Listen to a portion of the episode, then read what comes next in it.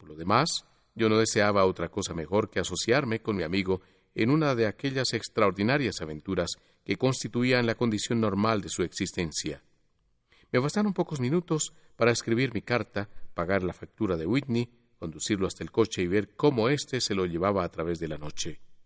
Muy poco después surgía del antro del opio una figura decrépita y acto continuo me vi caminando calle adentro con Sherlock Holmes.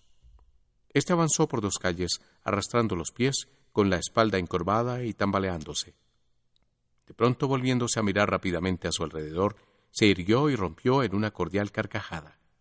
Me imagino, Watson, me dijo, que está pensando que yo he agregado el fumar opio a las inyecciones de cocaína y a todas las demás pequeñas debilidades acerca de las cuales usted me ha favorecido con sus opiniones de médico.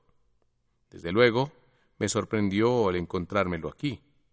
No más de lo que yo me sorprendí al verlo a usted. Vine buscando a un amigo, y yo a un enemigo. ¿A un enemigo? Sí, a uno de mis enemigos naturales, o si se me permite decirlo, a uno de los que son mi presa natural. En dos palabras, Watson, me encuentro metido en una investigación extraordinaria y confiaba descubrir una pista entre las divagaciones incoherentes de estos idiotas, como ya lo tengo hecho antes de ahora.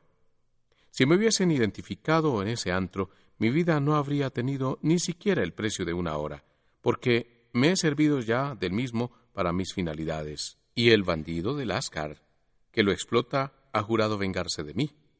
En la parte de atrás del edificio, cerca de la esquina de Paul's Wharf, existe una puerta a escotillón, que podría contar algunas historias extrañas de lo que por él ha pasado en noches sin luna. ¿Cómo?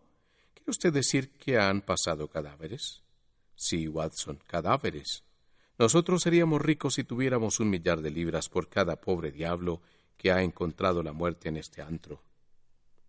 En toda la orilla del río no existe trampa de asesinos más perversa, y me temo que Neville St. Clair ha entrado en ese lugar para no volver a salir del mismo pero nuestro coche debiera encontrarse aquí. Se metió entre los dientes sus dos dedos índices y lanzó un agudo silbido. Esa señal fue contestada por otro silbido semejante desde lejos, y al silbido siguió poco después un traqueteo de ruedas y el pataleo de los cascos de un caballo. Y ahora, Watson, usted vendrá conmigo. ¿No es así? dijo Holmes en el momento en que surgía de la oscuridad lanzando por sus linternas laterales dos túneles dorados de luz amarilla, un coche alto del tipo llamado Dog Cart. Si es que puedo serle de utilidad. Un camarada fiel es siempre de utilidad, y un cronista lo es todavía más. Mi habitación de los cedros está provista de dos camas. ¿Los cedros? Sí, así se llama la casa del señor Clair. Me alojo allí mientras llevo adelante la investigación. ¿Dónde? ¿Dónde pues está esa casa? En Kent, cerca de Lee, tenemos por delante una carrera de siete millas. Pero yo estoy completamente a oscuras. Naturalmente. Enseguida va usted a saberlo todo. Suba aquí. Perfectamente, John. Ya no lo necesitaremos. Aquí tiene media corona. Venga a buscarme mañana a eso de las once. Suelte al caballo y hasta la vista dio un golpecito al animal con el látigo y nos lanzamos por una serie interminable de calles oscuras y desiertas que se fueron haciendo gradualmente de mayor anchura, hasta que nos vimos cruzando a todo correr por un ancho puente con balaustrada y un río sucio deslizándose perezosamente por debajo de nosotros. Más allá encontramos otra ancha extensión de ladrillos y mortero, cuyo silencio rompía únicamente el caminar firme y acompasado del guardia de policía o los cantos y gritos de algún grupo rezagado de juerguistas. Unos melancólicos celajes resbalaban lentos por el firmamento y una o dos estrellas titilaban confusamente aquí y allá por entre las rendijas de las nubes. Holmes guiaba el coche en silencio, con la cabeza hundida sobre el pecho y el aire de un hombre perdido en sus pensamientos, mientras que yo, sentado junto a él, tenía curiosidad por saber cuál era esta nueva investigación que tan dolorosamente parecía poner en tensión sus facultades. Pero también tenía miedo de interrumpir la corriente de sus meditaciones. Llevábamos recorridas varias millas y empezábamos a entrar en la orla del cinturón de villas suburbanas, cuando de pronto Sherlock Holmes salió de su ensimismamiento, se encogió de hombros y encendió la pipa con el aire de un hombre convencido de que lo está haciendo de la mejor manera posible. Watson, tiene usted el magnífico don de saber callar, me dijo. Eso le hace inapreciable como compañero. Le aseguro que es una gran cosa para mí el tener alguien con quien hablar, porque mis propios pensamientos no son demasiado agradables. Yo me estaba preguntando qué voy a poder decir a esta amable mujercita cuando salga esta noche a recibirme a la puerta. Usted se olvida de que yo no sé nada del asunto. Tendré el tiempo justo para relatarle los hechos antes que lleguemos allí. Parece el caso de una sencillez absurda y sin embargo yo no sé qué me ocurre que no consigo afianzarme en nada para avanzar. La madeja es abundante, sin duda, pero no logro agarrar un extremo del hilo. Veamos. Voy a exponerle el caso con claridad y concisión. Watson, y quizá usted perciba una chispa donde todo resulta oscuro para mí. Adelante entonces. Hace algunos años, concretamente en mayo de 1884, vino allí un caballero llamado Neville St. Clair, que parecía tener abundante dinero. Tomó una espaciosa villa, arregló los terrenos de la misma con muy buen gusto, y llevó en términos generales una vida de muy buen tono. Gradualmente trabó amistades en la población, el año 1887 contrajo matrimonio con la hija de un cervecero de la localidad, teniendo hoy dos hijos de ella.